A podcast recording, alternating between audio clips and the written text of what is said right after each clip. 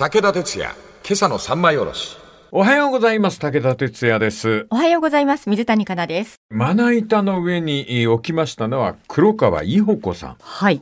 ん。めちゃくちゃ今回分量あるな。はい。これは多分2週で終わらないと思いまあ、す。そうですか。はい。こういうあの取れ高のいい回もあるんですよね。これ何かと言いますと、私自身にとりましては身近な問題？はい。ということなんでありますね。だけど、一つ問題なのはもう私60超えておりますんで。はい。とっくに超えられてますよね。とっくに超えておりますんで、はいそんなにビタッとくるわけじゃないんですが、黒川さんのこの取説シリーズのその切り方の良さね、うん。それがね、70歳になっても使えるという感じなんで、あえて取り上げてみましたが、はい途中でお題を変えるかもしれません。はい。親子、夫婦、孫、友人、職場などなどで人間関係、仲間外れにならず、まあ、できれば重要な人物に選ばれて、選ばれし生存という人生を送って、そしてそのために正しい人となり正しく生きる努力を惜しまない。これが人生の大きな目標。まあ、理想ですわ。理想ですね。今語りましたのは、あくまで理想でございます。これ叶えればいいんでございます。はい。ただ問題は黒川さん曰くでありますが、60歳を過ぎた頃から人生の様子がガラリと変わる。こっからはね、この方、あの、大胆でいいんですな。大半の男女は、生殖期間が終了する。はい本当に。そして、重要人物であり続けるということも、だんだんだんだん天井が見えてきまして、申し訳ありませんが、正しく生きる努力というのも、だんだんこの必要なくなってくるという。で、もう世間もそんなに気にする必要はない。えー60歳からは別のルールで生きていかなければならないのが人生ではないだろうかという。はい。まあ確かにそのルールの変更っていうのは60歳ぐらいから感じるもんでございますね。定年とかありますからね。そうです、そうです。それから、かなさんには大変失礼ですが、これ、黒川さんがおっしゃってるから言うんだよ。はい。女性のルールの変更っていうのがでかいと。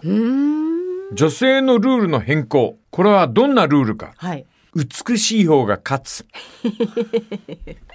これは、伊保子先生曰く、だんだん女のそのレースの中で、絶対のゲームルールではなくなる。若い頃考えてみよう。豊かなバスト、引き締まったウエスト、弾むヒップ、女性ホルモンエストロゲン。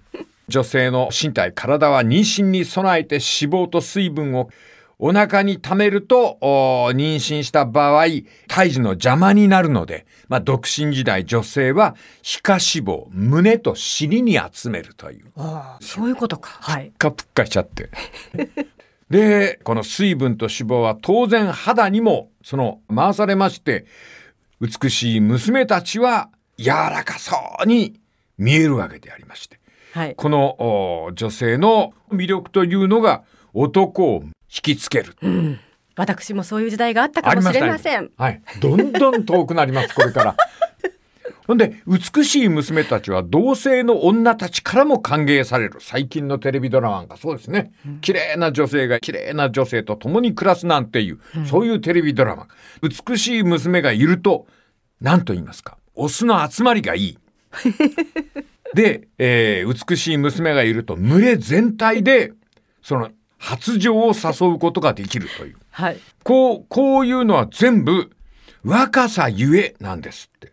ね。はい。ところがですね、私じゃありませんよ。黒川先生がおっしゃってるんですよ。50代になるとエストロゲン減少によって全ての膨らみ、肌、うんたるむ、まあそうでしょう。まっすぐにたるみ始めます。はい。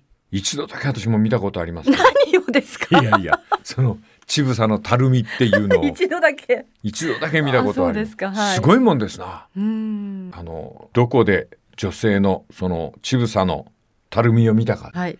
母。あ、お母様。うん。あの、神戸のに姉がいて、地震で全てをなくした姉が里帰りしたんですよ。うん。ずっと泣いてんですよ。だ風呂から上がってきた母が何を思ったか、浴衣の前をベロッとはだけて、父は吸えって言ったんですよ。あ あの、元気づけて冗談やったんでしょうね。はい。したら、その、母のジョークに姉も泣きながら答えて、もう一回おっぱい吸わしてもらうわ根性つけさせてくれって言いながら、あの母の父を吸ったんですよ。うん。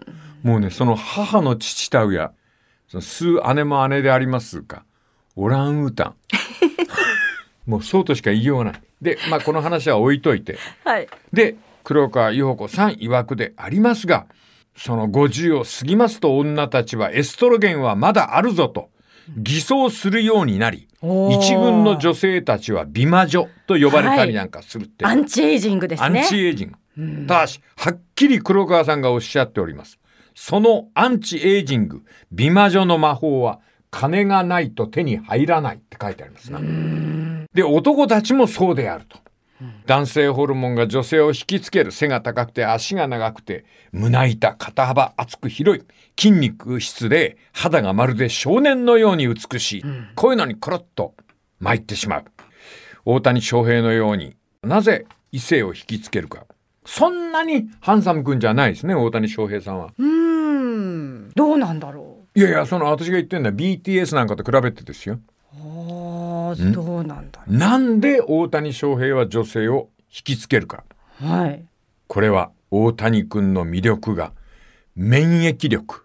さあ、このあたりからですね、加齢とともに人間が変化するという語り下ろしでございます。明日から注目でございますよ、皆さん。この次また明日のまな板の上で。武田鉄矢、今朝の三枚おろし。おはようございます。武田哲也です。おはようございます。水谷香奈です。黒川伊保子さんの60歳の取説。60歳を過ぎますと当然人生の色合いというかルールそのものが変わってくる。女性の方はエストロゲンという女性らしいホルモンが消えていきますんで、だんだんだんだんブバってくるというね。ブバってくるって何ですか？バってくるとしか言いようがブバない。ってくる、どういう意味ですか？まあその男性か？ブバるって言うんですか、うん。それ博多弁。ブバるってそうかもしんない。博多弁か初めて聞きました、ブバる。熊本弁かもしんない。すごい言葉ですね。ああ、威張るとかブバってくるブバる。はいうんこのブバってくるというのは女性が女性の柔らかさをなくしてだんだんだんだんブバる。ちょっとこう 男性っぽくおじさんっぽくなっていくという。いや、わかります。私なんかの世代はみんなちょっとこう、親父化してきてますから。はいはいはい。はい。でもね、かなね、それ異常なことじゃないからね。はいそんな風に女性も受け止めた方がいいのよ。はい。それはやっぱり人間の一生としてあなたこれからゆっくり男性の性に近づいていくわけよ。あの、男の人もそうですよね。おばさん化してきますもんね。おばさん化ししてくる、ええだから男に生まれてきたから男で終われると思ったら間違いではい。女を経験しながら終わっていくのが一生なのよ。カナは逆です。はい女性として生まれてきて、男性を経験しながら終わっていくのが一生なのよ。うん男性ホルモンというのがありますが、そのいろいろこう女性を引きつける性的な面でありますが、背が高くて足が長くて胸板厚くて肩幅が、とうとう、その男性になんで女性は惹かれるか。ズバリ、免疫力。免疫力。うん。少年の元気の良さ。うんどんなに疲労しても体調が悪くても、一晩眠れば回復してる。あ、それが免疫力。かなは思い出ないかな風邪ひいたことある。少女の頃あ。りますよ。本当に一晩で治らなかった。あ、子供の頃そうだったのかな。俺はまだ覚えあるよ。風邪ひいて、はい。母ちゃんから寝とけって、一晩眠って、10時間近く眠んのかなで、7時半ぐらいにパッと目覚めたら、全部細胞が新しくなってる。それ自分でわかるんですか？わわかる細胞が新しくなってるって。うんうん心臓回転みたいな。そういうなんかこう免疫の力。はい。で、その免疫力っていうのは、加齢とともに、その60歳から急激に落ちていきます。うん。眠っても眠っても、何に疲れちゃったんだよ、俺はってなる。はい。60歳の頃はまだ無理効くんだよな。あー60からなんですよね。うん。一回風邪ひくと治りにくいとかね。そういうことですよね。うん。それから、あれが典型的だよ。疲れが遅れて出る。はあ、やっぱりそうなんですうんか。。ゴルフ行って、次の日ぐらいは、あそこのバーディーは良かったよなとかって言ってるんだけど、その次ぐらいに疲れが出て、腰の張り、背中のうずき、うずき。はい。そういうのが出てくるんであります。ここからちょっと黒川先生、外れましてですね。はい。武田説いきますね。この加齢に伴うさ、60歳からの男女の老いの心理を大きく変えているのかもしれない。私は前に勉強した本で深層心理学の河合駿先生の言葉を思い出した。この方がとあるエッセイの中で、日本のおとぎ話の不思議って言うんで、はい。日本のおとぎ話の中に、鬼ババアはいるが、鬼じじいはいない。おー、そうですね。はいこれは何であろう？ケチなじじいとかいますけど、鬼じじい、そうですね。鬼じじいは不思議といない。でも、鬼ババアはいますよいます。ね。はい。この先生、深層心理学の河合先生の考察は、エロじじいと鬼ババアの昔話を一つだけ挙げてやる。はい。なんだと思う？そんな子供向けの昔話えっと、が。二人が出てくるんですか？そうです。エロじじいと鬼じじい、え、鬼ババアとエロじじい。。えー、なんちょっ。と言葉が悪うございます。よく知ってる話ですか？そうです。子供にあなたも呼んで聞かせてあげてると思う。うわー、なんだろう。わかんない。はい。下切りスズメ。下切りスズメ、エロじじいでしたっけ？年若いスズメが寄ってきて、うん。で、じいさんがそのスズメたちが可愛くて、はい。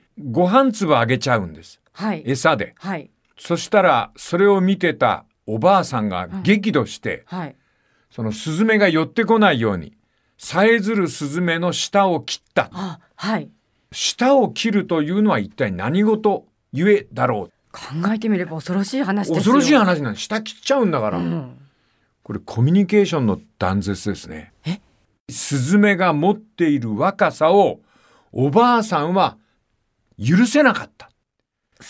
だからお前とは一切コミュニケーションを取らないで舌を切っちゃった。そういうはいことでか。大事な米をそのスズメにあげたっていうじいさんが許せない。うんじいさんどうしたかというと、なんとあんた、舌を切られたスズメが哀れで、竹やぶの中入ってって、下切りスズメのお宿はどこじゃって言いながら探し続けるという。そうでした。そしたら、スズメたちが大艦隊、大好きなおじいさんを囲んで、はいそしたらスズメたちが宝物がいっぱい詰まったつづらをお土産に。そうです。で、そのつづらどうしたんでしたっけ？お家に持って帰って、じいさん、ばあさんに見せちゃうんです。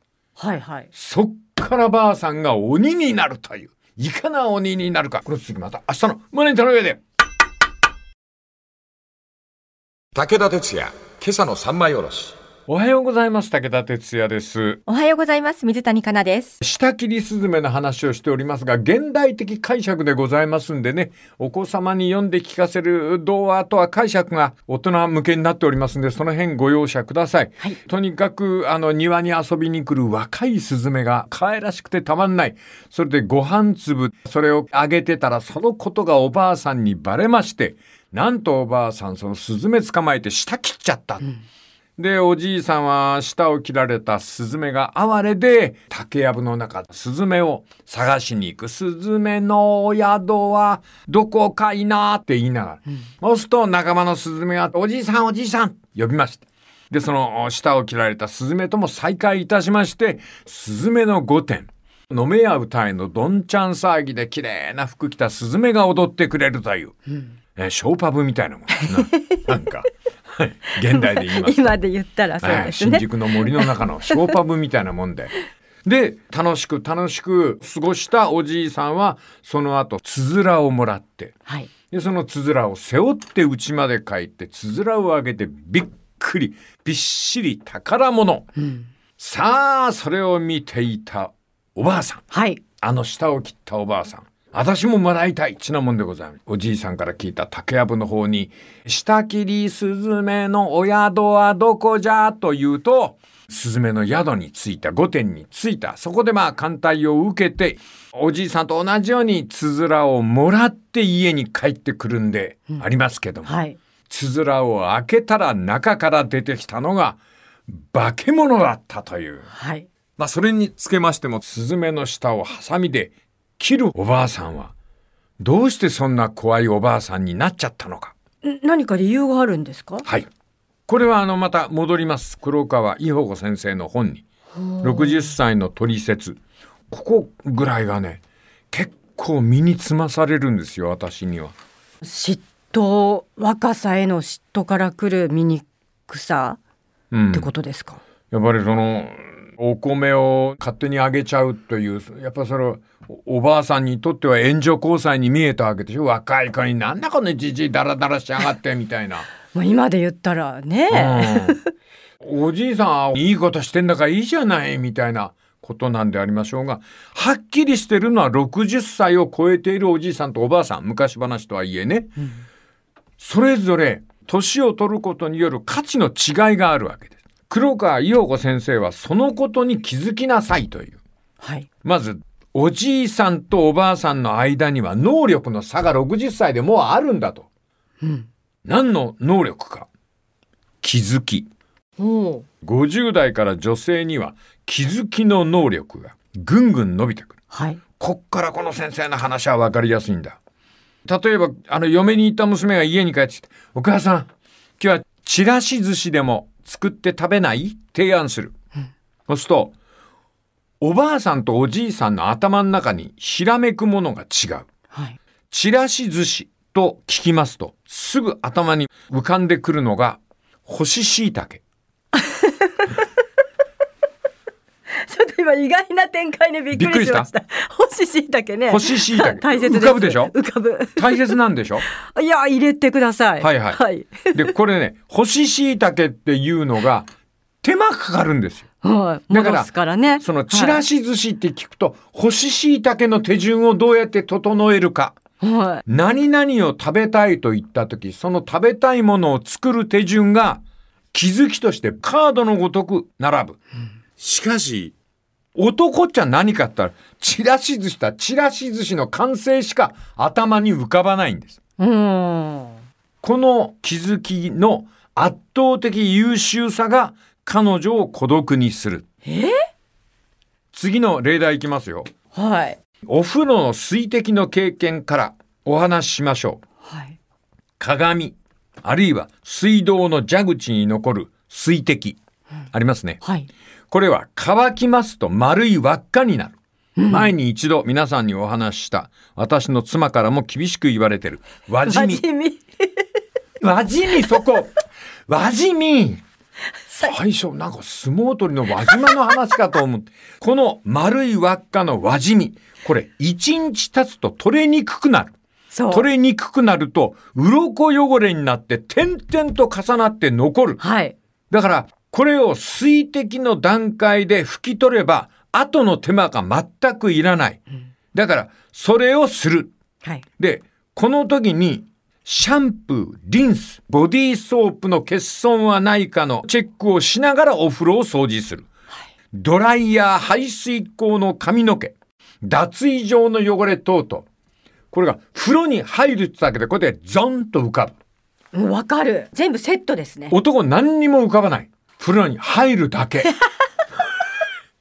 風呂に入っている自分しかイメージできない。つまり、もう能力差、気づくことの能力の絵の数が圧倒的に違うんです。これ、50歳過ぎて60ぐらいになると、この能力が最高のピッチになる。だから、イライラ、イライラしちゃう。はい。わかります。この辺り、皆さんまだ入り口ですよ。はい、60歳ぐらいになりますと、この男女差がだんだん広がってくるという話を紹介しております。この続きまた明日のまな板の上で。武田鉄矢、今朝の三枚おろし。おはようございます。武田哲也です。おはようございます。水谷香奈です。えー、女性として成熟していくと、気づきの能力が高まっていく。うんえー、で、60歳ぐらいに入ると、女性の気づきの能力がピークに達するっていう。へえ、そうなんだ。うん。この60に入った途端に、女性にとりまして、夫、娘、息子、バカに見えてくる。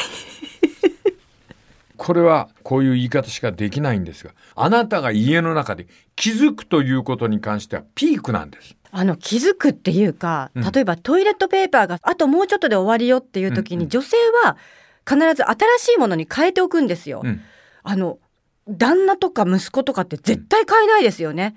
最後まで。でちょっとだけ残して、はいはいはいはい、トイレ出てくから結局こっちが変えなくちゃいけないみたいな,、なんかそういうのはありますけどね。あれはあの男性のあの心理からすると使い切る快感？そそういう使い切る快感っていうのがあってあの私はあの割と変える方ではありますが、はい。まあしかしだからといって褒められたことは一回もないな、主婦が気づきの達人になった時家の中に新人として入ってくるのが定年の亭主であるわかるでしょ？そういうことか。その新人として入ってきた亭主は典型的な指示待ち。駆け出しの新人で使い物にならない。これが女性の、いわゆる気づきのベテランとなった女性の怒りを買うわけであります。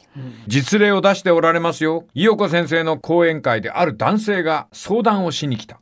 夜の11時以降、帰宅し、シャワーも使うな、という命令が奥さんから来た。ほ初老の紳士の人は、とは言うものの、深夜に近くてもシャワーぐらい入りたいですよ、と切なく訴えられた。う。音がうるさいからってことですか？違うんですえ？伊代子先生は奥様がおっしゃってること私わかります。うん。あなたがシャワーに入る。風呂場のタイルとか壁とかに一面飛び散る輪染み。それを奥様は寝ておられて、その亭主が風呂に入っているなというシャワーの音を聞くと掃除をしたくなる。今私がやっとけば明日鱗染みにはならない。そのロークをかけたくなければシャワーに入らず眠るべきだっていう。この奥様のルールは止められる人誰もいない。はい。これはすごいいい話ですね。いい話ですか？はい。それぐらいおじいさんとおばあさんの年齢になると男女ってかけ離れてしまっているんですよ。その事実をまず認めましょう。はい。こっから武田鉄矢が拾った現代のおとぎ話です。はい。この方は〇〇会社の社長を経験なさった後会長をお務めになって70代に入られて会社から身を引かれた。そんな名を成した方がいると思ってください。はいいっぱいいますよね、世の中には。ね。その方が家庭に入られた。これからは趣味のバラ作りでもやってみようかと思ってね、とかなんか言いながら、そんで家に入った。で、ある夜のことであります。60代の奥様、気づきの頂点に達した奥様から、ちょっとパパお使いしてくれる？牛乳と卵2つ買ってきて。って言われた。はい。ただし、奥様健康にものすごく気使われる方。だから、牛乳の脂肪分、殺菌方法、パッケージの裏っ側見ながら、何パーセント以下じゃないとダメよ。パパ忘れるといけないからって言いながら、メモを書いてください。それで、駅前の、あの高いとこだ。な。あそこ行って、牛乳ひたすら求めた。注文が多かったから。それで、やっと見つけた。牛乳手に入ったと思って、それで家に帰ってきた。はい。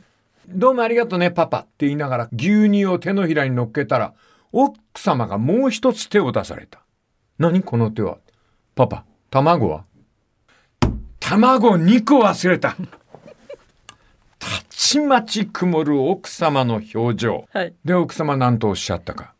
二つできないの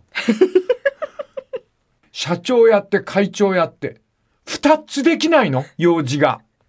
いやいや、わかったよ、わかったよ。行ってくるよ。車のキー貸して。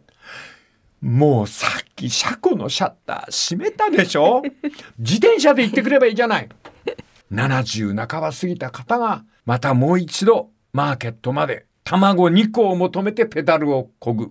その時に、夜の雨がザーッと降り出した。ペダルを漕ぎながら、彼の両目から涙がさーっと流れたという。いやー、70を4つ過ぎてのお使い。辛いよね。思えば、生まれて初めてのお使いの時もそうだったが、ちょっと。最後のお使いの時も涙が出るとはというわけでございましてですね。なんでこういう悲劇が起きるのかというのを、黒川陽子先生の文章を借りながら、私の友の話かなんかも一緒に混ぜ合わせて、ちょっと盛りすぎじゃないですか？ちょっと盛りすぎじゃないのよ。そ うそうですか、はいこの次また明日のまな板の上で武田鉄矢、今朝の三枚おろし。おはようございます。武田哲也です。おはようございます。水谷香奈です。昨日の話最後じゃないかもしれないですけど最後の方のお使いに出た老紳士が自転車こぎながら雨が降ってきてその雨に濡れながら卵2個目指して駅前のスーパーまで走ってる時あまりの情けなさに涙が出たという。切ないですね切ないよな、はい、うんその時に彼は子供の時のことを思い出したんだって。初めてのお使いの時もそうだったドリフの番組が見たくて見たくてたまんないのにお母さんから用事を言いつけられてお使いできないの？なんかされて泣きながらお使いをやった。どうですか？でも最後じゃないですよねきっと。これからもお使い頼まれて泣くんでしょうか？ことごとくことごとく涙で終わるんでしょうね、はあ。で妻はなぜこれほどの屈辱を夫に与えるのか？うん。これはいろんなところから持ってきてるんですけどもまずは黒川先生の説ね。かなさん結構シビアなんだわ。はい。ただあの黒川という方はこういうすごい話を明るくなさるんですね、なんと書いてあったか。そもそも夫婦は一緒にいるのに適さない二人なのである。はすべての生物は生殖の際に感性的真逆の相手を選ぶあ、つまり、感性の合う人とは一緒になってない。えそうなの？そうです。あなたもそう、私もそうです。免疫抗体の遺伝子が遠い人を好むわけで、理由はかかりやすい病気が違う。共に倒れることのない生存戦略で、私がこの病気で死ぬなら、あの子はあの病気。同じ病気で倒れないように、違う免疫の人を選ぶ。すごい。そうなんだ。それ本能で選んでんですかねじゃあ。そうですよ。ええ何気なく我々は感じのいい子だなってそんなことじゃないですか。好感を持つの、でも好感の中に私とは違う遺伝子配列を持つ人。そして抗体免疫抗体も私と違う抗体免疫を持つ人違う免疫抗体を持つ人同士でこうなした場合子供は2つに強くなる可能性があるんで。で、あの、発情とはかけ離れた遺伝子が違う人を見つけようという本能があなたの心に燃え上がった恋心なのでありますと。はあそしてそれが違うから結婚して子供を育て共に生きたのであります。うん生物としてそれらを成し遂げた男女が高齢夫婦になるわけで。うんまあ冷たい言い方を黒川先生がはっきりおっしゃってますが、はい。目的は達したと。はい。お互いにはい。お子さんを持ってもう育ててズバリ言いますとこれ私じゃないですよ。黒川先生ですよ。目的は達したのだ。もう顔を合わせ息を合わせ網を引く必要もないのだ。網？作業と労働は終了した。うん問題は外回りをしていた夫が内回りを担った妻の横にピタリといることなのだ。結構な言い方ですね。もうものすごいこうクールな少しあの私文章を削っておりますが大体このようなことをおっしゃっております。で外回りの能力は内回りの家事労働には何の役にも立たない。外で活躍したその才能って家事には役に立ちませんもん。まあそうですね。はい。はい。これはもう私の例を出しますけども、セリフを覚える能力。歌詞を作る能力。暮れなずむ街の光と影の何の役に立ちますか？立ちません。あっちこっちに輪じみこさえて。またこれ。くどいけどもうもう一ついこうか。はいどのくらいの差があるかをちょっと語るね。はい。これも先生の本から離れます。初めてのお手伝いをした。お手伝い？はい。これは私の、まあ。もちろん友人でございます。はい。奥様から何を命じられたか。ゴミ捨て。うん。この人だって立派な人ですよ。キャリアそうそうたる方で。はい。この人は段取りのいい人で朝の散歩に出かけるついでに奥さんから前夜言われたゴミを捨てに行ったわけですよ、うん。しかも所定の場所。はい。かなり早めにゴミを捨ててきた。仕事は早く済ましたいじゃないですか、はい。ところがこれが近所を巻き込む大変な事件となったという。何ですか？なんと散歩から戻ってくると無然とした妻、そして孫連れて帰ってきた娘が腰に手を当て、お父さんなんだろうと思う。はい。ゴミを置いたところを見ると、まるでケニアの草原、ガゼルの死体にたかるハゲタカのように、杉並区に住んでいるすべてのカラスが集まったようなミクなんだ。大騒ぎ。カラス十数羽がそのゴミにたかって散らしているわけでありまして、ご近所の人が玄関から舌打ちしながらそこを見ておられる。うん。何のことはない。ゴミをちょっと早めに捨てたために、回収車まだ来ないうちに、杉並のカラスがそれをめっけて、全員集まってきたっていう。はあはあってなもんで、それでもう食い破ってそこら中ゴミ散乱。うん。まあ、気持ちよく朝の散歩終わって帰ってきたら、奥様の一言、ゴミ捨てできないな、なんて 本当に、その人も涙を拭いたそうでありまして、多難続きというわけでございます。一体に何が問題だったのか、さあ、来週はこれを分析していきましょう。はい。この来週のまな板の上で。